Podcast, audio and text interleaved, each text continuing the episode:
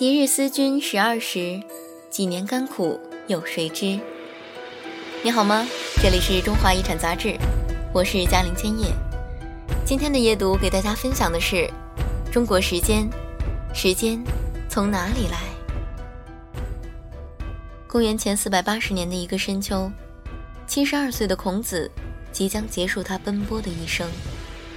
此时，他拄着拐杖，伫立在泗水河边。发出了“逝者如斯夫，不舍昼夜”的感叹。他望着的是奔腾而去的河水，感念的却是无情流逝的时间。向前奔流的时间不可能停滞，但这时间从哪里来呢？科学上讲，宇宙大爆炸后，世界有了空间，也有了时间。时间是随着宇宙的产生而产生，它如此玄远，远到与人类无关。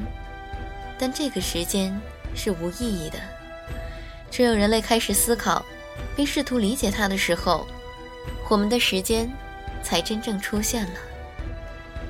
在我国乌苏里江一带，居住着一群世代以渔猎为生的赫哲族人。据传。古赫哲族人曾有一种在旁人看起来比较奇怪的习俗：每年开春的时候，他们都会来到河边捕捞一条鲑鱼，即大马哈鱼，然后吃掉鱼肉，鱼头则用草绳穿起来挂在墙上，用来记年岁。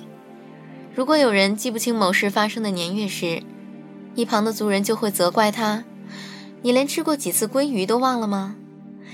类似的情形还曾出现在以游牧为生的古荡昌羌人和鞑靼人身上。他们居住在草原上，以牧草的枯荣次数计年岁。假如有人问他们多大年龄了，他们会说：“我见过几次青草发芽了。”或者直接道：“我已经及草了。”这种对时间看起来不可思议的理解，其实是先民们最正常的思考。身边一岁一枯荣的草木，对先民来说，就标记了时间的流逝。但是草木枯荣难以精确，还会受到各种自然条件的影响。用这样的时间来指导农业生产，恐怕是要出问题的。所以，以农为生的中原先民不满足于此，早早的开始努力尝试进一步理解并驾驭时间。要理解时间，必须要寻找比草木之类更稳定的参照物。意云：与四时和序，仰观天文，俯察地理。为理解时间，中国先民们望向了天空。日出大如车盖，及日中则如盘盂。日出出苍苍凉凉，及其日中如探汤。先秦思想家列玉寇笔下两位儿童。对太阳的描述，就是人们观察太阳最直观的感受。不过，这个主宰古人天空的天体，其实也不易把握。太阳在一个短周期内东升西落，单独依靠对太阳的观察，可以确定一个周期日，但缺乏回归年概念的古人，还不能以此很好的把握更长的时间周期。中原先民的眼光再次投向天空。夜晚，东方天空有一颗星，孤独、闪亮。它好像在天空中有固定的运行周期。巧的是，它运行的周期基本与寒暑变化的周期相近，大概是三百六十多天。这颗星运行一周的时间就是一年。于是，人们称这颗有规律的明星为大火星，又叫新宿二。根据现在天文学的知识，我们知道，作为恒星的新宿二，相对于地球其实是不动的，而人类观察到的运动，其实是地球公转带来的效果。从某种意义上说，古人通过观察大火星，确定的是太阳历的年。一年应该分为几部分呢？按冷暖变化而言，无非寒暑，所以。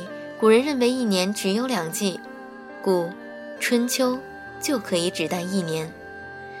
而将这一年发生的事记录下来，也就是春秋。但这样划分一年似乎太粗略，一年应该画几份呢？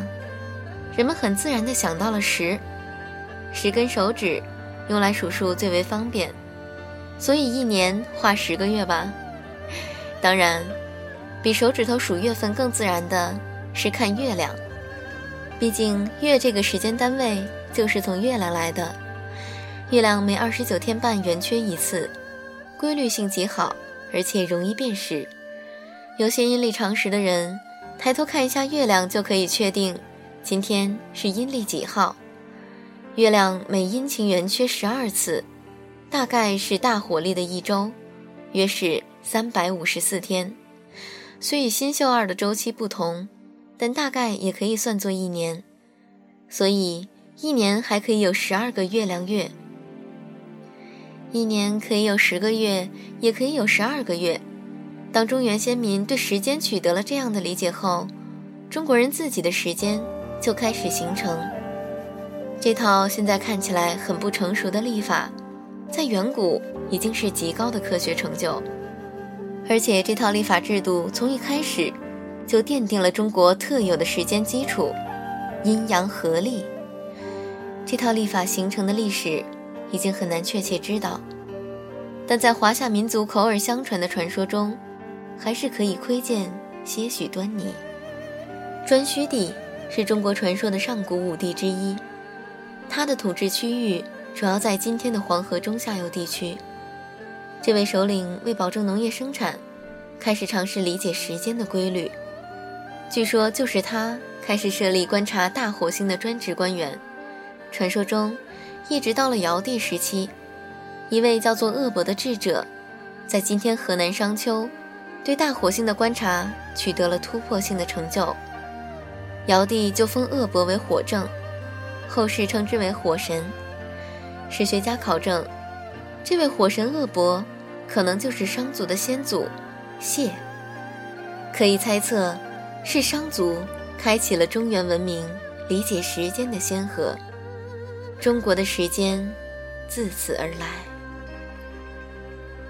这篇文章来自于《中华遗产》杂志二零一五年第六期特别企划《中国时间》，时间从哪里来？作者华夏，希望你能喜欢。那明天是高考的第一天，这两天北京断断续续在下雨，所以天气很凉爽。也希望参加高考的朋友都能取得一个满意的成绩。好啦，时候不早了，你该睡觉啦。现在的你，有没有乖乖躺下，盖好被子，闭上眼睛？祝你晚安，好梦香甜。